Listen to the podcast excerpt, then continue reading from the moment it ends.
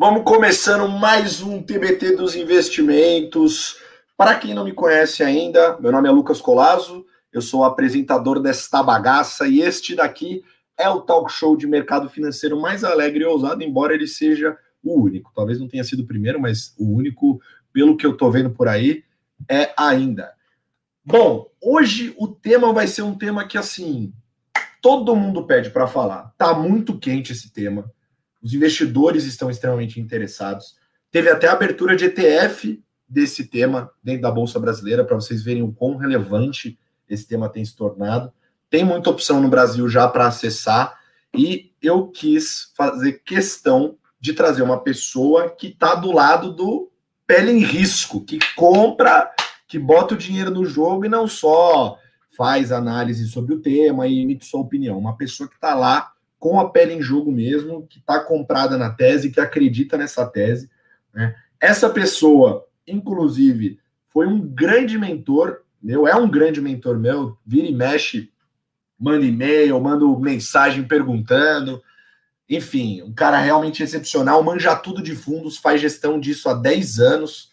Começou em bancão, hoje é sócio da XP, toca as carteiras de fundos da XP Advisory e também é o maior colorado que eu conheço. O cara é roxo mesmo, até a pulseira do relógio é vermelha.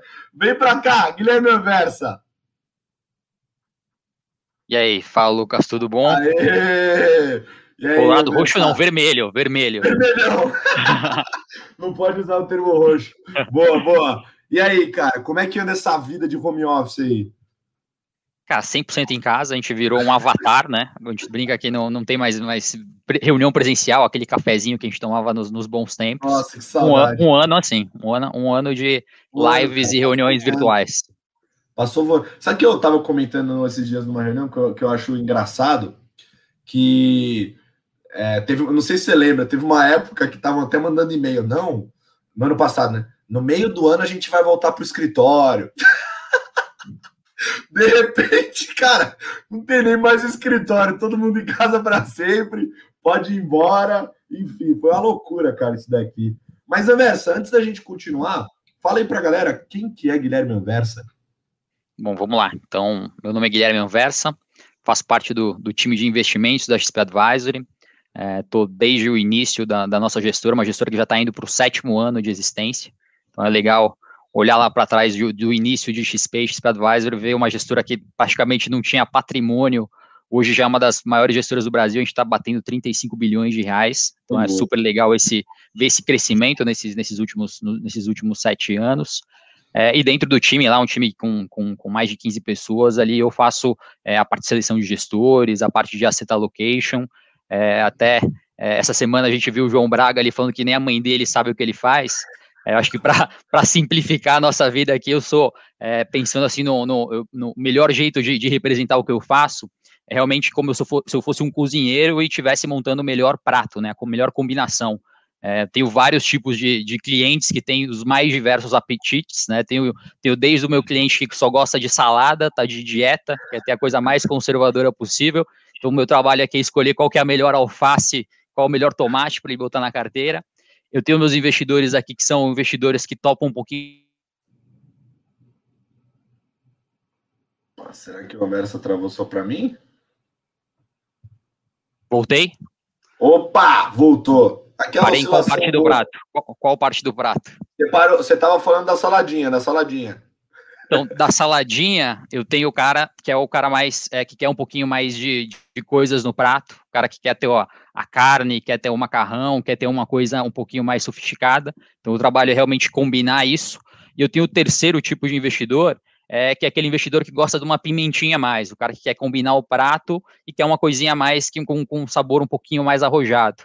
E uma das pimentas que hoje que eu, que eu, que eu carrego na carteira, a gente tem dentro da Advisory, é a pimenta china. Então, para esse, esse cara que tem esse apetite, é, é, que topa mais um, um, saborzinho de pimenta, a gente tem usado aí uma dessas pimentas adicionais nesse prato, tem sido China. Então, acho que é o que a gente vai mais falar hoje, vai ser dessa, dessa pimentinha que a gente tem usado para os investidores que topam mais essa, esse, esse tipo de investimento excepcional, maravilhoso. Então, bom, já que você introduziu o assunto, já vamos para o primeiro quadro do programa, que eu já quero entrar nele com você. Vamos para o TBT dos investimentos.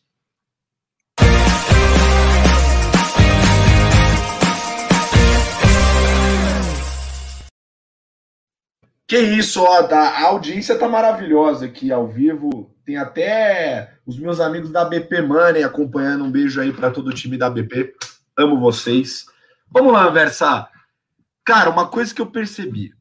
A gente que acompanha aqui os top trends, o que tá todo mundo falando, o que, que tá mais pipocando aqui no mercado, o que, que a galera tá procurando saber. China, sim, é um assunto que eu juro para vocês, deve concordar comigo. Ninguém falava desse bendito país gigantesco e de repente, bom, todo mundo falando de China, todo mundo querendo saber de China, intrigado com China, com aquela pulguinha atrás da orelha. Dá para entender porquê que não falavam, né? Afinal de contas, é uma realidade muito diferente da nossa. Mas de repente explodiu esse assunto. Explodiu tanto que a gente hoje tem até ETF na Bolsa Brasileira, que inclusive é um ETF nosso, aqui da XP né, o China 11. E tem muita gente falando sobre isso, né? E antes da gente falar o porquê que você acha interessante e por que, você usa como pimenta no seu prato, por que, que tem tanta gente falando de China? Por que, que esse assunto é tão importante, tão interessante para a carteira de um investidor?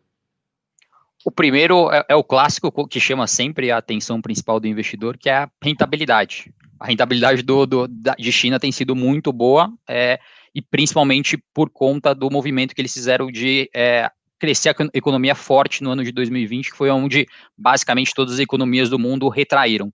Eles conseguiram ali fazer uma quarentena mais forte, tiveram uma reabertura econômica na frente das outras, dos outros países, e isso impactou, isso trouxe uma, um, um nível de rentabilidade maior no mercado chinês. Então, a primeira coisa que chama sempre a atenção do investidor, a motivação inicial, é sempre rentabilidade. Então, essa rentabilidade, claro que é o principal chamariz é, é, é do, do mercado chinês. Mas não é só isso. É, a, a, a, motivação de, quando você tem uma motivação de investir, é, se ela for só rentabilidade, provavelmente você está entrando pelas razões erradas, você não fez a análise mais profunda que deveria do seu, do, do seu ativo que você está comprando. E aí, quando você vai olhar a China e você vai olhar, entender um pouco mais o mercado de uma maneira mais profunda, é, tem vários fatores que a gente que a gente pode elencar que são que são interessantes e fazem com que a gente que a gente comece a, a investigar e fazer sentido para o portfólio de um, de um investidor. Boa, boa. E, e quando a gente pensa, né, assim, uma coisa que eu acho interessante, é, de, hoje dentro do contexto chinês, você vê a, se você analisar as companhias que você tem por lá, você tem uma capa, capilaridade muito grande, né, de empresas para você investir, por exemplo, né, quando a gente olha pelo ponto de vista de ações. E tem uma primeira diferença já, que é a diferença da, da bolsa de Hong Kong com a bolsa é, doméstica, que eles chamam, que são as A-shares, né? É, dá para a gente ter uma palhinha aqui, uma visão sua, mais ou menos assim, qual que é a diferença entre as duas? Entre essas A-shares, que é mais doméstica, e a de Hong Kong?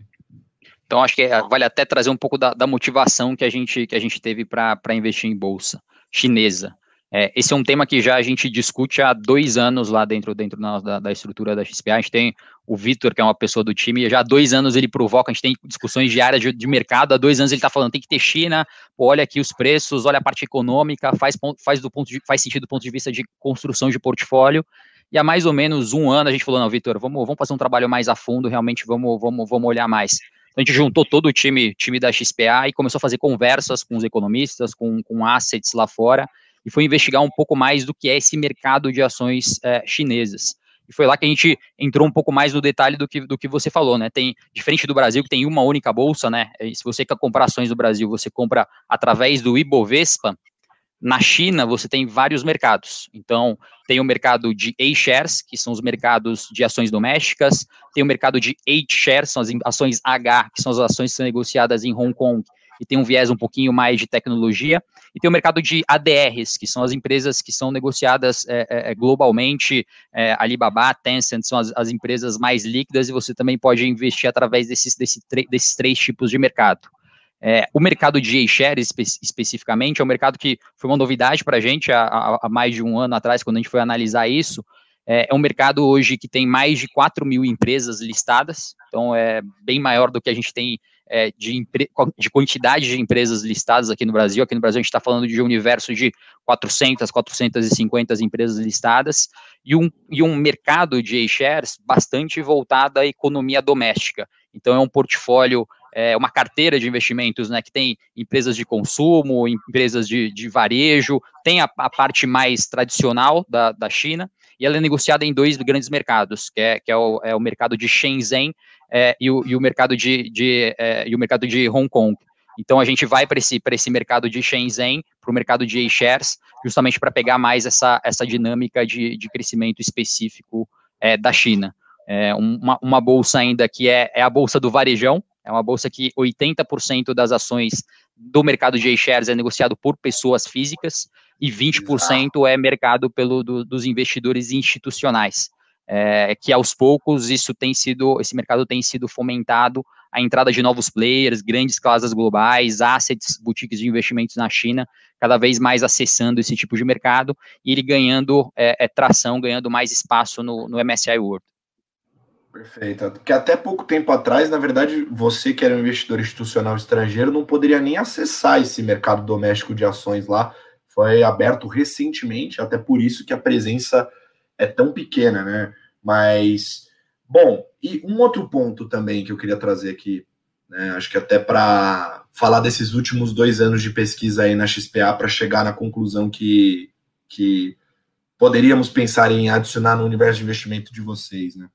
É, tem um ponto também que se discute muito, e eu acho que é legal trazer essa pauta até para você passar essa visão, é, que eu até converso muito sobre isso com o José Rocha, da Dali, que é o seguinte, muita gente discute hoje a disputa entre Estados Unidos e China, né? Basicamente contextualizando, historicamente, sempre que duas grandes economias se encontraram, duas potências se encontraram, né, houve conflito, né? Nas últimas vezes a gente teve conflito armado, tirando União Soviética e Estados Unidos, e agora a gente vive uma revolução dessa Guerra Fria, que é uma guerra comercial, né, que seria a guerra do novo mundo, digamos assim. É, e muita gente discute, né? Pô, mas quem é que vai levar melhor nessa? Será que os Estados Unidos vai repetir o que eles fizeram na última década, que é essa economia que mais cresceu? Né? Será que esse lugar, é, eles vão ceder esse lugar para a China e fica toda essa, essa questão, essa disputa, né? É, só que tem um ponto importante que é, no mercado financeiro as coisas não precisam se excluir, né? Você pode falar um E ao invés de um OU e comprar os dois e ter os dois. Eu acho que é legal a gente comentar isso, né? Você falou que a, a China hoje você encara ela como uma pimenta da sua carteira. Pimenta que está temperando alguma coisa, né? Então, tem um contexto de diversificação, né? Você acha que é, é, é muito mais fácil hoje investir em China num contexto de diversificação, ou seja, não ter apenas China, ou você acha que realmente ter com uma grande tese e ter uma posição gigante na carteira faz sentido? É a pimenta. Então, essa pimenta chinesa, ela vem combinada com uma exposição em ações dos Estados Unidos, que é o, faz a parte principal ali desse, desse nosso, dessa nossa, é, desse nosso prato mais arrojado. Então, essa a vantagem realmente de, de estar no mercado financeiro é que a gente não precisa apostar, né? Não é Estados Unidos ou China, não é o mercado de ações dos Estados Unidos é, ou o mercado de ações chinês, não é Amazon ou Alibaba. A gente pode ter os dois. É, e com, podendo ter os dois, a gente prefere ter mais do nosso prato carregado nas empresas do Estados, dos Estados Unidos, as empresas de tecnologia, as empresas de saúde, é, onde a gente realmente dedica um espaço maior do nosso portfólio mas isso não impede da gente ter um pedaço, a pimentinha do, da nossa carteira em ações chinesas. É, então é essa combinação do prato. É, não precisa ter, não precisa escolher só um entre os dois, você pode, você pode investir em China também, tendo posição nos Estados Unidos. É, e um pouco do, do conflito, né, é, o conflito é, e essa guerra comercial entre, entre China e Estados Unidos, é algo que vai continuar e, e, e vai muito além do conflito comercial. É, isso a gente está falando de um conflito tecnológico.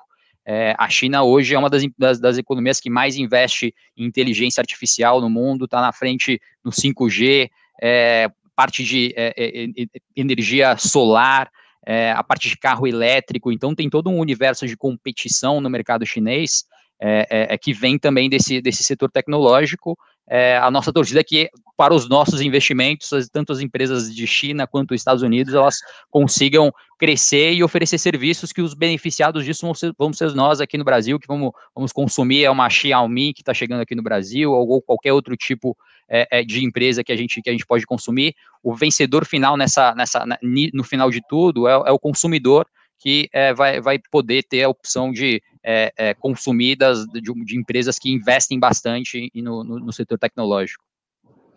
Ótimo. E tem um, tem um ponto também, antes da gente ir para o próximo quadro, que daí a gente vai falar um pouco mais das, do seu investimento em si. É, tem um ponto importante que é o seguinte: essa diferença entre shares e shares, né? Ou seja, as companhias domésticas e as maiores ao redor do mundo, né? É, um investidor como você, que tem, faz uma diversificação de carteira, né? Provavelmente tem posição em fundos globais, eu sei, eu sei que você tem posição em fundos globais. E aí tem um ponto que é interessante que é esses fundos globais, né, que investem em ações ao redor do mundo, geralmente têm posições relevantes em empresas chinesas justamente por conta do tema de tecnologia, essa posição da China de estar muito à frente em alguns desses temas, né? Isso é um, um motivo pelo qual você comprou, você escolheu um investimento em A-shares, ou seja, essas empresas chinesas mais domésticas, né? É, ou tem alguma coisa a mais que a XPA acredita, que vocês acreditam em relação à China que incentiva ainda mais o investimento isolado nessas empresas mais domésticas chinesas? Eu acho legal explicar isso porque entra bem numa parte estratégica do investimento, assim. Isso. Então, duas, vamos, vamos do início, para a parte dos, dos fundos globais. É, realmente é uma realidade. Então, quando um gestor global ele monta um portfólio de ações, o benchmark dele de referência é o MSCI World. E o MSCI World tem uma cesta de vários países, e países, é, a posição maior são países ligados aos Estados Unidos, mas tem um peso relevante ali de mercados emergentes, e dentro do, dos mercados emergentes, China é um, é um peso re, é importante dentro do portfólio. Então, para fundos globais, para gestores globais, às vezes uma pessoa investe em China e nem está sabendo. Mas hoje os grandes gestores globais que fazem esse, esse asset allocation de comprar empresas olhando o MSCI World, uma boa parte deles está usando o pedaço da carteira para comprar as grandes ações, as grandes empresas que são listadas no mercado chinês. E a gente já tinha esse investimento. É como nós investimos nos, investimos nos grandes gestores globais, é, a gente, apesar de estruturalmente né, não ter a parte de China ali no nosso asset allocation, é, da, do ponto de vista global dos gestores que a gente já, já tem dentro da carteira, indiretamente a gente já tinha uma, um pedaço pequeno de exposição no mercado chinês.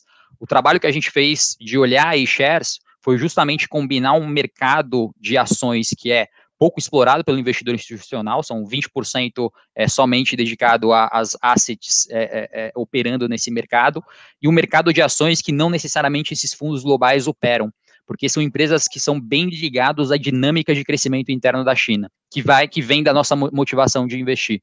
Então a motivação vem primeiro por diversificação de portfólio, porque é são empresas que poucas delas fazem parte desses grandes fundos globais, e, e, e, o segundo motivo é o motivo específico de aproveitar um crescimento, é um, são 1 bilhão, 1,4 bilhão, bilhão de pessoas no mercado chinês, um mercado enorme consumidor, que a gente consegue pegar melhor através do mercado de shares, um mercado que a gente está investindo não para o próximo ano, mas a nossa, nossa ideia é carregar essa posição por muitos e muitos anos, para realmente capturar esse, esse crescimento de consumo que cada vez mais a gente vai ver no, no, no mercado asiático. Perfeito. E se tem uma coisa que eu, que eu acho engraçada da profissão da Versa, é que ele, é, ele parece muito com um técnico de futebol. Ele parece muito um Abelão lá no Inter, que é o seguinte: ele foi para um jogo, ele escalou o jogador. Se deu certo, né? Tudo bem, maravilha, né? Mas se deu errado, geralmente a galera pega um pouco mais no pé ali e tal. Mas uma coisa é certa: ele escolheu o jogador, ele vai ter que ir para a coletiva e vai ter que justificar o porquê que ele escolheu no paralelo do que ele faz, hoje em dia, quando ele vai montar a carteira, os portfólios que ele toca lá, a gestão que ele faz com dinheiro de, de recursos de terceiros também, quando ele escolhe um fundo, algum investimento, uma posição, ele tem que justificar isso para os investidores. Tem investidor lá que questiona ele mesmo, né, sobre. E aí, Anversa, foi, foi fácil justificar essa escalação aí ou foi mais difícil? Foi mais difícil, foi mais longa. Eu acho que a tese é, é China, quando você vai explicar para um investidor, eu acho que a gente gastou um tempo realmente de preparar materiais e mostrar um pouco mais dessa tese na profundidade, porque realmente é uma tese, da mesma forma que há cinco, seis anos atrás, quando a gente começou a investir em quant nos portfólios, é, foi super difícil, aos poucos a gente foi explicando que era um fundo quantitativo, e hoje todo mundo já tem, hoje todo mundo já conhece as grandes casas quantitativas e, e entendem o benefício de, da diversificação desse tipo de estratégia no portfólio, a gente gastava bastante tempo tentando explicar quant há cinco anos atrás. Hoje eu não tenho, eu não gasto tanto tempo explicando. Hoje eu gasto mais tempo explicando a tese China e mostrando do ponto de vista econômico, do ponto de vista de mercado e olhar realmente buscar um, o tipo de investimento certo para o nosso investidor. Mas é o trabalho de técnico. Aqui a gente tem realmente essa possi possibilidade para a gente, se a gente vai jogar no 3-5-2, se a gente vai jogar no 4-3-3, o China, a, a, o mercado, né, esse investimento em China é muito mais uma estratégia 4-3-3-3, né, a gente está é, adicionando mais um atacante nesse time, esse é realmente para quem quer jogar no ataque. Então, é, é, é, tá mais voltada a esse tipo de estratégia. Boa, maravilha. Bom, a galera já está perguntando aqui bastante coisa e eu quero falar do fundo que você comprou. A gente vai entrar direto no investimento e o porquê. Então, vamos para o Vale a Pena Investir.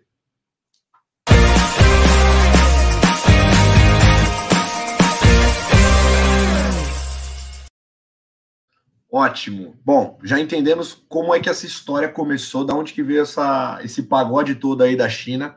E agora vamos falar do investimento que você fez lá na XPA. É, você escolheu, né, obviamente você tem a possibilidade de escolher é, gestores que fazem esse trabalho para você. Né? É, primeiro, por que fazer um investimento em um fundo, ou seja, escolher alguém que vai fazer esse trabalho de seleção lá dentro, quais são as vantagens, né? E já dando a palhinha e deixar você explicar, você escolheu o fundo JP China, né? O JP China Equity, que inclusive a gente tem ele aberto na plataforma da Rico, né? Por que, que você escolheu esse fundo em específico? Tá, então vamos lá. Quando a gente pensou no mercado chinês, a gente tinha é, algumas respostas que a gente queria ter e tinham três grandes temas de estudo. Né? O primeiro era o tema econômico, o segundo era o tema do mercado que a gente iria encontrar, e o terceiro é o gestor, né? Qual que é o melhor, a melhor forma da gente acessar esse mercado. Do ponto de vista econômico, né, a gente falou de, dessa, dessa questão de investimento em tecnologia, é uma economia é, é, que deve crescer é, esse ano algo em torno de 8%, o ano passado cresceu mais de 2%, num ano onde quase todas as economias cresceram zero, é, a China conseguiu é, ter um retorno positivo e esse ano deve crescer de uma maneira bastante forte. Parte de mercado, o mercado de A-shares fez muito sentido de, do ponto de vista de diversificação de portfólio. E o terceiro ponto foi é, se a gente ia na parte gestão passiva ou gestão ativa. É, e a gente preferiu ir para a gestão ativa. E por que, que a gente preferiu é, começar investindo no mercado de A-shares é, é da, da, parte ativa e não passiva? É, o mercado de A-shares, quando a gente pega a composição dele, ele tem concentração nos setores de utilities, né, energia, petróleo, tem espaço do, do, do benchmark na velha economia. Mas tem uma outra parte do, do portfólio que está investindo nas empresas é, de varejo, consumo, tecnologia, tem empresa de bebida, tem empresa de é, comida congelada, tem dos mais diversos tipos de investimentos que você pode fazer através do A-Shares. A nossa proposta era pegar exatamente essa nova economia, essa nova China. A gente não quer estar exposto à velha economia, uma economia que era muito voltada à parte de exportação. A gente queria pegar a China do consumo, que é a tendência da China. Se a gente for olhar os próximos é, cinco anos da China, a China tem os seus planos quinquenais é, dentro, do, dentro do, do, do, do, que eles têm de projeto para os próximos cinco anos para a China, é, eles estão muito voltados a estimular a demanda. Um, um dos projetos deles é realmente in, in, é, cada vez mais estimular o consumo doméstico no mercado chinês. Hoje, o PIB per capita da China é um PIB per capita de 10 mil dólares. É, hoje o Brasil tem mais ou menos um PIB per capita de 8 mil dólares. Quando a gente joga lá para trás, há 20 anos atrás, o PIB per capita do Brasil era mais ou menos 2.000, 2.500 dólares, e o PIB per capita da China era de 100 dólares. Então eles mais eles ultrapassaram o Brasil e tiveram uma diferença muito grande nessa de, de crescimento. É, então, olhando uma economia que vai estimular bastante o consumo e está passando por essa transição de uma economia que exportava muito e essa era a maior parte de representação do, do PIB, a gente quer realmente estar tá exposto numa lógica mais, cada vez mais ligada a consumo. Uma das outras coisas que a China quer é, estimular nesse, nesse plano para os próximos cinco anos é, é, a parte de oferta, é a parte ligada a desenvolvimento tecnológico, é, desenvolvimento cada vez mais da parte de softwares, de chips, é algo que eles vão fazer bastante, já tem feito de uma maneira bem significativa. É, um dos livros que foi indicado mais recentemente aqui foi o, foi o do AI Superpowers, do Kai Fu Lee, que era presidente é, da Google e mostra toda essa revolução tecnológica que eles fizeram nos últimos anos e vão, vão se tornar em pouco tempo é, os líderes em inteligência artificial. Então, somado essa parte de consumo, mais uma economia que vai ser cada vez mais se especializar é, no, do ponto de vista de oferta, a gente não queria ter exposição a essa velha China, a gente queria ter essa exposição é nesse, em setores específicos ligados ao crescimento doméstico e, ao, e a cada vez essa oferta maior de produtos, serviços e estratégias. Então, para isso, para eu não tá, para não comprar um ETF, comprar ter uma gestão passiva de A-shares que vai dar essa exposição nos setores de, de, de petróleo e utilities, a gente partiu para a gestão ativa. E aí, dentro da gestão ativa, a gente tinha algumas opções. É, a gente poderia comprar ações aqui do Brasil, né? Poderia aqui montar uma carteira de, de, de, de empresas no mercado chinês, é, mas a gente entende que o mercado chinês é uma coisa muito única, né? Você tem que estar tá lá é, em loco, é importante ter alguém que na equipe que fale o idioma, seja da, da região, viva lá.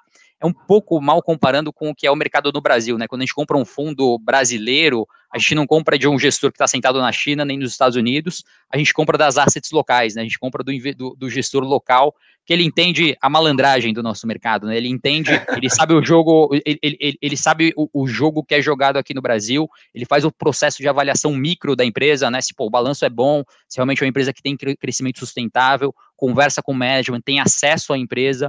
Então, a lógica de buscar gestão ativa é essa lógica do que a gente já faz aqui no Brasil de buscar o gestor especialista. É a lógica de buscar times de investimentos que estão baseados na China, times de investimentos de pessoas que falam mandarim, que sabem se comunicar, que já estão no mercado local, que já fazem isso há bastante tempo, é, isso cria uma vantagem competitiva que é, nos dá mais conforto de, de, operar esse mercado. A gente não está fechando os olhos, a gente não está comprando, tentando acertar daqui algum case de uma empresa, está delegando um pedaço do nosso portfólio, e aí a gente é, acabou optando pelo, pelo fundo do JP. Tem outros vários é, gestores tão bons quanto eles, que já operam, têm presença em loco, investem é, no mercado chinês, então, acho que para quem está indo para esse mercado, nada melhor do que realmente encontrar esse gestor especialista. Da mesma forma que quem já faz isso no Brasil, tem opções de, de, de gente que consegue gerar retorno.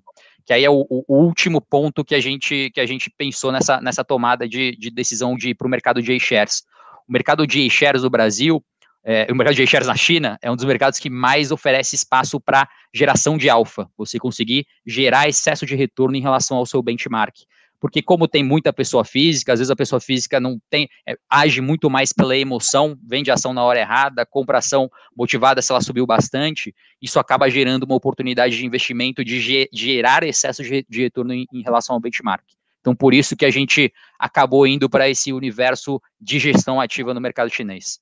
E tem uma coisa, pegando o gancho no que você falou, tem uma coisa que perguntaram muito hoje lá no box de manhã, a Patrícia mandou aqui também, mais gente mandou aqui no box perguntando sobre o ETF, né, o China 11.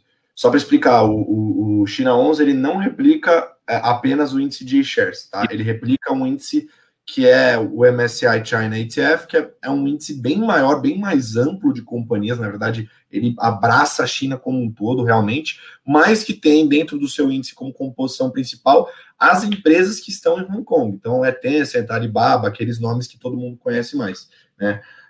Anversa, você que manja tudo de alocação de recurso, não faz sentido de jeito nenhum comprar um ETF desse? Ou você acha que, dependendo da tua estratégia, pode fazer sentido você fazer uma posição passiva também? Uhum. Então tem duas coisas, né? Primeiro essa diferença. Tem o, o, o ETF MSCI China, que aí tem as empresas de tecnologia, tem a, a, é, Alibaba, tem sim, tem as grandes empresas é, chinesas e tem o mercado de A-shares. São coisas diferentes. Se a gente fosse comprar um ETF de A-shares, seria uma coisa completamente do que hoje é, do que hoje a gente pode investir via um MSCI. Então, o MSCI a gente teria um conforto maior de, de, de alocar. O que a gente prefere via e-shares é realmente ir para ir a gestão especializada. Nesse momento, a gente, a gente não está não, não tá, é, é, olhando para a gestão passiva neste mercado específico. Agora, se você for olhar a China como um todo, aí é um outro jogo. Aí você, através de um ETF, você tem as vantagens da, da liquidez e realmente ter uma diversificação com empresas que estão bastante consolidadas no mercado já não é uma, uma, um portfólio tão concentrado na, na velha China, aí sim você está pegando essa nova tendência de crescimento no, no, de crescimento doméstico na região. E, e se tem uma coisa que quando a gente fala de investimento de China, sempre levanta uma bandeira que é pô, mas lá o governo dá canetada, entra na empresa, some gente, né, aquela coisa toda. Você acha que o fundo, né, a gestão, ajuda a mitigar esse risco? Ou seja, você colocar o teu dinheiro na mão de profissionais de investimento, como você faz no JP China, ajuda a diminuir um pouco esse risco que é você estar tá do outro lado do globo, investindo num país que tem uma estrutura política completamente diferente da sua, as coisas acontecem ali, você não entende muito bem. Isso ajuda a mitigar esse risco? Com certeza. É, você ter o, o, investidor, o gestor que tem o skin in the game, está na China e conhece exatamente os riscos é, é, da canetada, isso mitiga bastante. É, e aí tem um ponto interessante do mercado de shares que, que é, é, uma boa parte das empresas, é, eles chamam que eles são as SOEs, são as Stated Owned Companies, que são empresas que têm participação do governo chinês. Essas empresas são exatamente as empresas que estão ligadas à, à parte de commodities, bancos, os setores que são os setores da velha, é, da velha China. Os SOEs, esse tipo de empresa, é, praticamente você não encontra em empresas domésticas, empresas de varejo. Então, é, esta gestão ativa também mitiga esse tipo de, de é, esse tipo de exposição, esse tipo de canetada. E assim, lembrando sempre é, que no país que nós vivemos também nós, temos, nós corremos esse tipo de risco de canetada, tipo de mudança de regra. Ah, em 2012 a gente viu mudança é, no setor é, elétrico aqui no Brasil que impactou bastante, bastante as empresas. A gente viu desastre ambiental acontecendo aqui no país. Então, riscos é, são riscos que a gente pode encontrar aqui no Brasil. Esse é um dos motivos que a gente gosta principalmente concentrar aqui no Brasil e agora no mercado chinês em gestão ativa. É realmente para evitar esse tipo de risco de você entrar numa empresa ou num setor que é, pode ter um risco específico de governança ou algum risco ambiental. É, então, acho que essa é um pouco dessa linha. Uma parte, uma coisa que eu não comentei no, no plano para os próximos cinco anos de China, mas um dos objetivos deles está é, ligado a ESG, está ligado a investimentos sustentáveis, é, a redução de emissão de carbono. Então, dentro do plano do governo chinês, já existe também essa pauta ESG de investimento em energia solar, investimento é, numa economia renovável. Então, é, tem muito a melhorar, mas já estão, é, eu acho que botar isso num plano dá uma, uma um, um, peso relevante, uma direção de que eles, estão, eles vão se tornar em algum momento, vão, é um trabalho muito longo, mas eles vão melhorar cada vez mais a governança e a questão de, de é, é, da, da, parte ecológica. Perfeito, perfeito. E você acha, assim, é, é difícil falar, muito difícil falar isso, né? Muito difícil que eu vou perguntar. Mas eu, aqui, como eu tô falando com um amigo, eu vou jogar mesmo, não tô nem aí. É. você acha que tem, pelo, pela relação de risco desse investimento, todo esse cenário que você, pô, brifou perfeitamente aqui, você acha que tem chance grande desse investimento se tornar ali é, um camisa 10 da tua carteira daqui a um tempo? Se as coisas acontecerem bem no crescimento chinês, se a China conseguir crescer os 8% esse ano, crescer os 4, 5% que é projetado para os próximos 10 anos, é, a China vai se tornar a maior economia do mundo é, ela já é camisa 10, não no Brasil, mas de investidores globais. Quando a gente olha alguns, alguns pares aqui da região, na América Latina, é, eles já investem fora muito mais tempo do que os investidores aqui no Brasil. Então, uma coisa que me surpreendeu nesse, nesse, nesse estudo é, do, do ano passado foi entender que uma parte relevante dos investidores já usa o mercado asiático de uma maneira como um todo como um, um, um, camisa 8. Não é o camisa 10 ainda, mas é aquele cara que ajuda, ajuda o, o meio-campista ali a fazer gol. Então, é, ele já é posição relevante de investidores globais. É, eu imagino que o mercado asiático, e aí não necessariamente só o mercado de shares, mas eu acho que Ásia como um todo, a gente vai ouvir mais e mais falar do, do, dos, nossos, do, dos nossos investimentos aqui no, aqui no Brasil. Isso tende a aumentar, acho que é só o começo de um processo de diversificação de portfólio. E tem uma coisa que eu acho legal também tocar, que é o seguinte: você toca hoje fundos que montam os portfólios, né? E essa tese é uma tese que aqui no Brasil ainda não é tão falada. Nem todo mundo gosta muito de China, tem medo. Eu mesmo faço parte de um time de alocação que não gosta muito da tese de China, por exemplo. Né? Mas eu já sei também que tem outros times de alocação, como por exemplo, é, o, o, time do, do Credit Suisse, que hoje tem o Telo, que já fez parte do nosso time, que gosta bastante da tese também. Né? Pensando nisso, você acha que é uma forma também de trazer um diferencial para os produtos da XPA? Porque é uma coisa que hoje nem todo mundo tem assim a aptidão para fazer esse tipo de investimento e nem todo mundo está aderindo também. Tem muita gente que tem esse receio, olha muito, lembra o que aconteceu com a União Soviética, com o mercado da bolsa da União Soviética que explodiu, né? Você acha que é uma forma de você trazer um diferencial comparativo também para os seus portfólios? Acho que tem um primeiro ponto que é isso é muito bom para o investidor. O investidor, com toda essa oferta de pratos, de opções de investimentos, é, da opção do investidor querer, é, mais uma vez, o prato com salada, que não vai ter China, vai ter só renda fixa, o prato que vai ter um pouquinho de vai ter o churrasco ali, vai ter a, vai ter a salada, e vai ter um pouco mais de tudo, e tem a opção do prato com do, do, prato com pimenta. Eu tenho, os, eu tenho os clientes que querem a pimenta, mas não necessariamente querem ter essa exposição em China nesse momento. É, eu acho que uma característica nossa ali de é, é como a gente pensa na, na, na, XPA, e é mais uma filosofia nossa ali, de todo o time, minha, do Paulo, do Rogério, do Leonardo, Vitória, todo mundo que está dentro do processo de investimento, é realmente trazer um pouco mais de, de, inovação, né? Foi a inovação que a gente trouxe em 2015 dos quantes, é, a inovação de trabalhar com dólar e ativos internacionais que a gente, que a gente já faz há algum tempo, é, a gente começa a trabalhar como, como essa, essa primeira pimentinha, essa primeira experiência com uma, uma exposição asiática, acho que é um pouco quem quer, quem está disposto, quem quer se servir com esse prato, a gente dá a opção. Então, acho que essa é a, essa é a vantagem hoje de, de você ter essa oferta grande de, de estilos de produtos, tipos de, de, é, de, de visão de portfólio, é, e não necessariamente uma pimenta que funciona aqui no meu prato vai funcionar tão bem na pimenta do, do prato do Lucas, porque ele pode ter é, o, o, prato colazo aqui, tem outros ingredientes e não necessariamente essa, essa, isso vai combinar tão bem. Então, tem toda a questão de você olhar a correlação entre os ativos, é, o risco da posição, né? A gente, a gente é, é acabou nem falando de risco, mas existe risco, tá? Não é uma, é uma posição com volatilidade.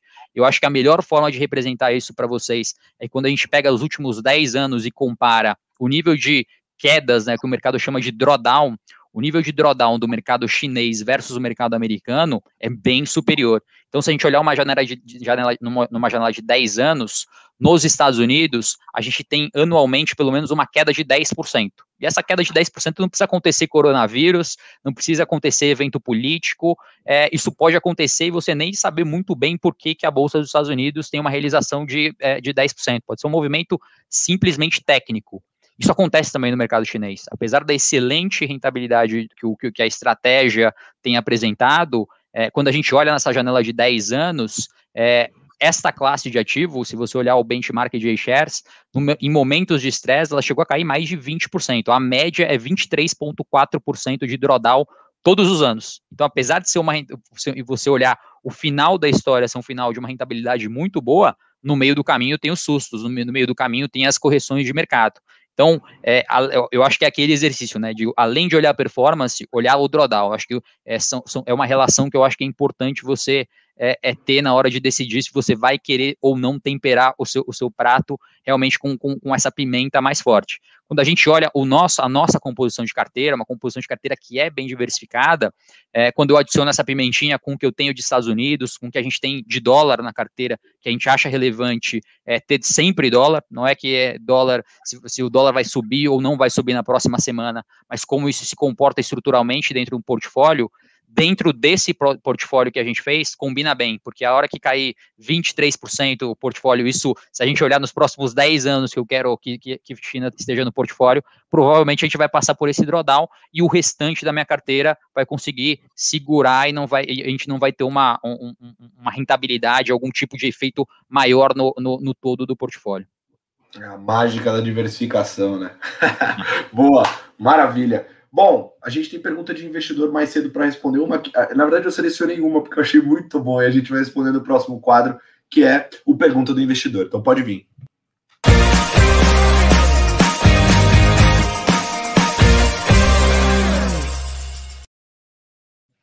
Vamos lá. Essa pergunta aqui que mandaram no box lá no Instagram da Rico foi sensacional. Confesso para você que eu não esperava que eu mandar, mas perguntaram o seguinte: quais são os fundos da XP Advisory e se é, algum dia vai abrir para o varejo. Mandaram uma pergunta dessa aqui, cara. Eu não tô mentindo. então, antes de mais nada, o que são os fundos da XP Advisory? Daí depois a gente fala quais são eles e aí a gente fala se tem pretensões ou não de abrir para a turminha. Legal. Então, hoje a gente trabalha com alguns tipos de segmentos. A gente trabalha com os investidores institucionais, grandes empresas, fundos de pensão. A gente trabalha com os investidores de é, alto patrimônio, através de fundos exclusivos, fundos restritos. E a gente tem alguns veículos nossos de asset allocation, que são veículos de asset allocation de um ticket maior. A partir é, de 300 mil reais, você consegue acessar um veículo de asset allocation nosso a gente trabalha com cinco pratos, então tenho desde um primeiro prato, que é um prato mais da renda fixa, é um prato mais voltado ao investidor que está começando a investir, está começando a ter a primeira experiência, e à medida que a gente vai é, calibrando mais esses pratos, a gente tem os diferentes portfólios. Então a gente tem o XP Portfólio 1, Portfólio 2, Portfólio 3, 4 e 5, o XPA Portfólio 5 Private é o fundo que tem mais risco, é o portfólio de ações, é o portfólio do investidor que quer ser comparado ao Ibovespa. E o portfólio 4 é o nosso portfólio é, private que tem mais essa visão de do asset allocation, de trabalhar com China, trabalhar com Estados Unidos. Então, dentro dos nossos investimentos, ele acaba sendo o de diversificação o mais agressivo junto com o nosso portfólio 5 aqui, que são os é o portfólio de ações. Então, a gente trabalha hoje com um nível de, de ticket um pouquinho mais elevado, a gente não está ainda no, no, no, segmento do ticket baixo, é uma coisa que a gente conversa bastante, é, é, acho que o, o investidor, acho que é a vantagem de é, de papos como esse que a gente está tendo, que cada vez mais o investidor vai ganhando familiaridade com isso, ele vai entendendo um pouco mais esse trabalho, é, que é um trabalho diferente, né? As pessoas já estão acostumadas com o gestor de ações, o gestor multimercado, mas existe também um papel do gestor de asset allocation, que é o trabalho que você está é, junto da família DNA, que é o trabalho que a gente faz com o Arthur, com todo o time aqui da, da XP Advisory, de asset allocation. Isso a gente vai cada vez mais ouvir esse tipo, esse tipo de trabalho. A gente está nesse, a gente tem essa oferta de produtos tanto no, na, nos fundos tradicionais e fundos de previdência, mas a gente hoje a gente tra, tra, trabalha com, com um ticket um pouco mais alto, mas acho que agora, é, é, a partir daqui para frente, acho que cada vez mais a gente é, é fica mais confortável é, em trabalhar com, com todos os, os, os tipos de investidores. Ah, com certeza absoluta vai evoluir cada vez mais, né? Não à toa a gente lançou a família DNA, é, então, assim, nos nossos cafés que a gente tomava lá no escritório, mal eu sabia que eu ia estar fazendo alguma coisa levemente parecida com o que você faz aí hoje. E, e tá indo super bem, cara. Tá indo muito bem. As estratégias estão indo super bem. Uma coisa que eu acho legal é quando a gente vai puxar é, retorno, né? Pra gente ver, pô, porque a gente não, não, não se preocupa muito com isso, né? No final do dia, a intenção nossa, minha e sua certeza é sempre olhar para o que a gente está fazendo aqui dentro e não ficar se comparando com, com os outros, nem nada do tipo, né? Tentar buscar fazer o melhor trabalho possível. Mas a gente sempre dá uma olhada para ver o que está rolando no mercado, puxa os fundos de alocação que montam essa carteira, montam o prato de comida para a pessoa prontinho, né? O hot pocket, colocou no micro-ondas, está pronto. Só deu trabalho para a gente para montar. Eu acho legal que aparece lá os DNAs e o XPA. Aparece lá, eu, eu acho maravilhoso isso. Muito bom. É, isso tende a só crescer. É, e, e, Lucas, acho que esse tipo de, de, de, de, estratégia tende só cada vez mais crescer na oferta de, de é, do, dos investidores. Isso é muito bom, porque é realmente o investidor podendo acessar dos mais diversos tipos de investimentos. Vai ter a estratégia que vai ter China, vai ter a estratégia que não vai ter China, vai ter a estratégia que tem Estados Unidos, é, vai ter a estratégia que não tem Estados Unidos. É, e quem ganha com isso é quem está na ponta final e que tem, que tem a opção de escolher um portfólio, uma carteira diversificada, que trabalha com diferentes classes de ativos, que tem gente pensando em asset allocation, que tem gente pensando em construção de portfólio. Nunca é só um investimento, né? Nunca é só China, nunca é só Estados Unidos. É realmente pensar nessas, nessas cestas diversificadas de, de estratégia. Boa, boa. Mas agora a gente vai descobrir como é que nasceu esse tal de portfólio XPA, porque a gente vai entender a carreira do, do Anversa agora, o que, que motivou ele no próximo quadro, que é o Momento Inspiração.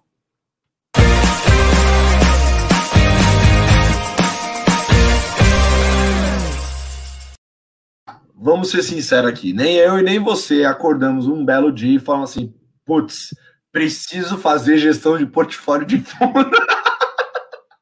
Essa não é a primeira coisa que passa na cabeça de um não, brasileiro. Jamais. Você pode querer ser jogador de futebol, qualquer outra coisa assim. Agora, isso não passa na cabeça. Como é que você foi parar aí, meu? É, realmente, quando, quando você vai pensar em investimento, você nunca, eh, você, você não é, quando criança, né? hoje mudou, né, hoje com os podcasts, hoje, pô, quem é mais novo, quem tá na faculdade, quem tá na escola, né, tem gente, sei lá, de, que tá no ensino médio e já tá começando a ouvir, já tá cada, cada vez mais conhecendo esse tipo de mercado.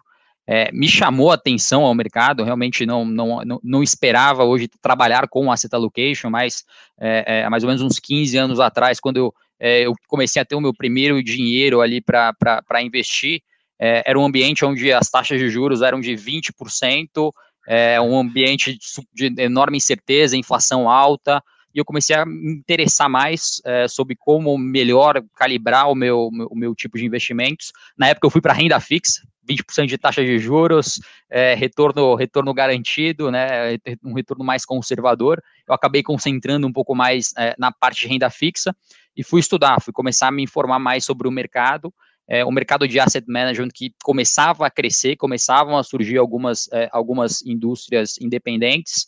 Na época eu acabei entrando, entrando no, no HSBC, fui é, para a área de fund of funds, para a área de fundos de fundos, a área que fazia a seleção de gestores.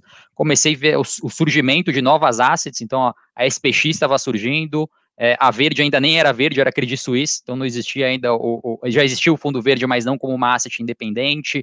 Capitalo, Bahia, todo um universo no, novo de gestoras, e aí eu fui cada vez me aprofundando mais, e hoje é, já, já são um pouco mais de 10 anos 100% dedicados a fazer isso, 100% focados à, à, construção de portfólio. Acho que é, é, encontrei algo que há 10 anos atrás a gente falava pouco aqui no Brasil, e aí fui estudar um pouco, olhar como é, isso era feito lá fora, tive algumas inspirações de grandes pessoas que faziam asset allocation no mundo, vi uma oportunidade que isso em algum momento iria crescer no Brasil, só não imaginava que ia crescer tão rápido, não imaginava que hoje a gente já está com uma oferta gigante de plataforma, se poder, como pessoa física, é, eu há 15 anos atrás eu não conseguia comprar um fundo de China, não comprar, é, era difícil você conseguir comprar ações, você conseguir comprar fundos de bons gestores independentes, o acesso era difícil, hoje é muito mais fácil.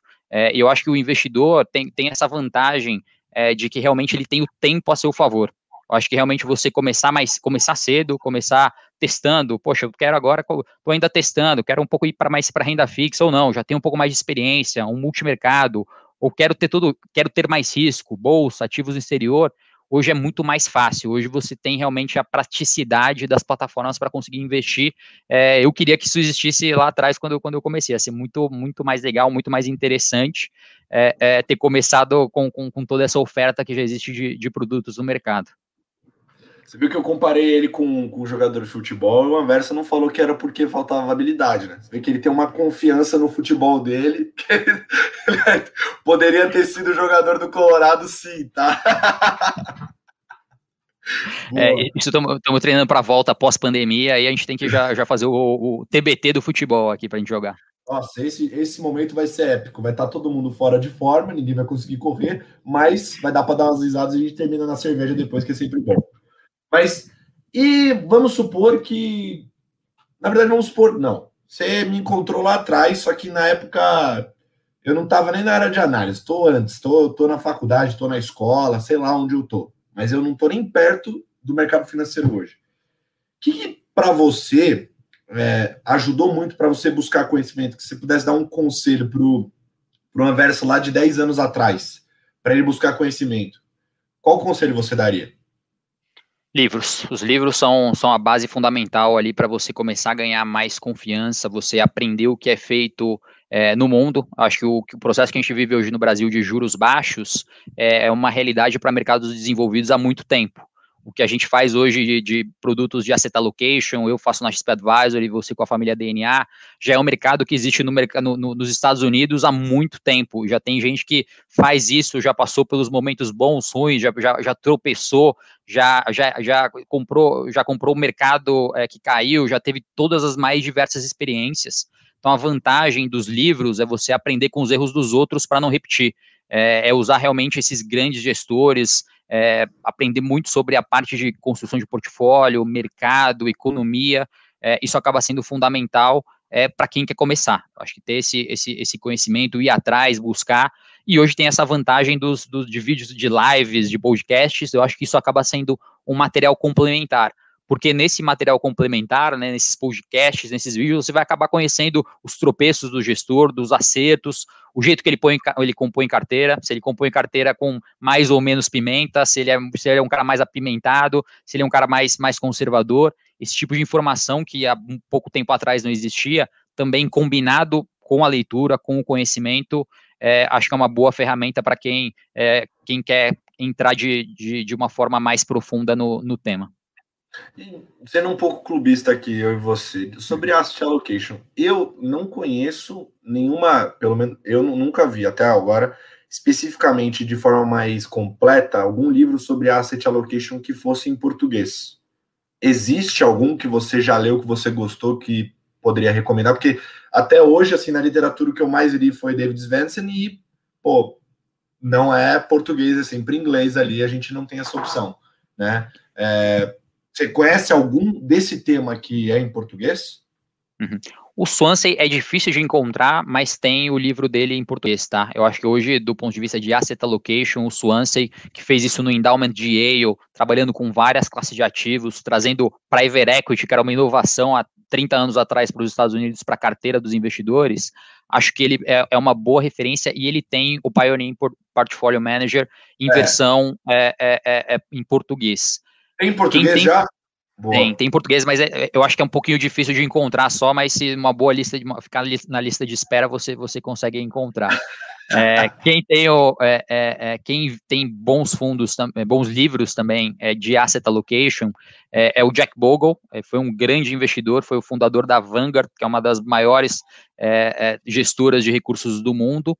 ele tem também um fundo Common Sense em Mutual Funds, que também está voltado à parte de seleção de gestores, como combinar isso dentro de um portfólio de investimentos. Então, a leitura, a literatura americana tem muita informação mesmo para quem quer é, realmente pensar mais com essa visão de portfólio, não especificamente um segmento, mas combi como combinar isso dentro, dentro de uma carteira de investimentos.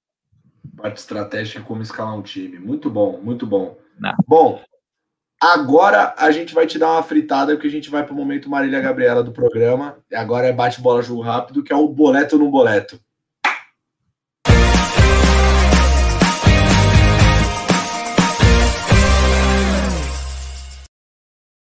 Para quem não conhece esse quadro, eu vou explicar como é que funciona. Agora é o momento de descontração seria um momento pré-cerveja do rolê, entendeu? Porque aqui a gente vai fazer o seguinte: eu vou jogar uma pergunta para uma versa e ele tem que responder se ele boleta ou não boleta. Boleta é positivo, gosta, não boleta é negativo, e ele tem o direito de defender com o tamanho de um tweet, não pode ser muito grande também, tá? Lembrando, fazendo aquele bom e velho disclaimer, que aliás, quando as coisas voltarem ao normal, eu vou levar a metodologia de disclaimer até para balada, porque funciona muito bem. E fazendo disclaimer, nada daqui é uma recomendação, é apenas uma brincadeira. Então não saiam vendendo a casa, o cachorro, o gato, para fazer o que a gente falar aqui. Então vamos começar polemizando. Anversa, ouro, boleta ou não boleta? Boleto, é, ambiente de maior inflação no mundo. É, o Fed nos Estados Unidos deixou claro que quer trabalhar com um nível de maior inflação, estímulo é, fiscal importante. É, o ouro é uma, uma boa combinação para um, uma carteira. Uma que eu não vi ainda na XPA e eu estou curioso para perguntar, porque tá, tem muito fundo disso daí aparecendo aqui. Eu não, não falei com você disso ainda, vamos falar aqui ao vivo. Bolsa Europeia, boleta ou não boleta? A gente boleta, a gente tem, né? Através dos fundos globais, os fundos globais já têm posição em Europa é uma posição menor, não é hoje a maior convicção do mercado desenvolvido, a maior convicção está voltada ao mercado americano, é, mas a Europa você consegue encontrar grandes empresas, empresas globais, empresas que vendem é, para nós aqui no Brasil, tem parte de, é, é, de uma receita importante vindo de mercados emergentes. Então, Bolsa Europeia, bolsas de mercados desenvolvidos fazem parte do nosso, do nosso portfólio aí de, de dos fundos da XPA. Boa, boa. Dólar, você já falou, não vou jogar, que essa daí também é polêmica, já foi. Mas eu, eu tenho uma pergunta para fazer. Renda fixa no Brasil. Falando aí dos títulos mais longos. Boleta ou não boleta?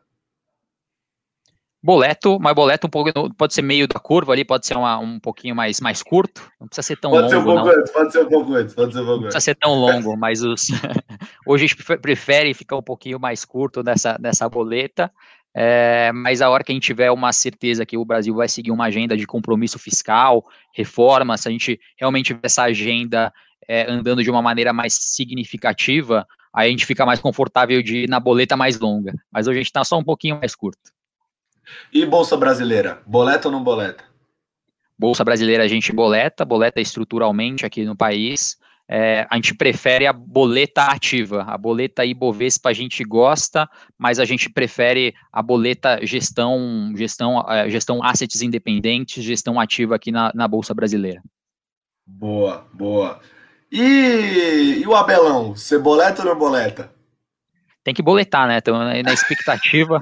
o melhor técnico do Brasil, então não posso, não, não tem como não boletar o Abel Braga. E, e, olhando ali pro, pro, pro Inter, como, como tá tocando ali o portfólio, você acha que eles vão conseguir boletar o brasileiro ou não? Estou torcendo todos os dias para isso acontecer. Ontem foi, não foi uma noite tão boa, mas é, a gente tem esperança. Falta esse título aí para a gente, a gente poder ver com, com alegria, na, trazer uma alegria na pandemia. Não vai ser fácil, mas tô, tô na torcida. Você vê que tô torcendo todos os dias. O cara tá aqui assim todo dia. Tá fácil. Bom demais. Versa, queria te agradecer por ter aceito o convite de participar desse programa maluco, que não tem chance nenhuma de dar certo, afinal de contas eu sou apresentador. Foi uma honra inenarrável receber o mentor, professor, amigo. Você é do caramba, então eu vou deixar você fazer a sua consideração final antes da gente encerrar o programa. Obrigado, obrigado a todos que, que nos ouviram hoje, vão nos ouvir nas próximas horas nos podcasts. Um abraço para os chineses que estão nos ouvindo, né, Colas? Hoje é primeiro dia útil, né? Primeiro dia do ano, o ano do boi, agora na China. Então, para quem está na China nos ouvindo, agora virada de ano, né? Hoje já é dia 12 na China, então é de manhã, o cara está na ressaca ainda agora do, do ano novo chinês. É, também um, um abraço para os nossos ouvintes do, do outro lado do mundo. Muito bom, Vanessa. E com essa a gente vai ficando por aqui. Daqui 15 dias a gente está de volta. Um beijo. Tchau!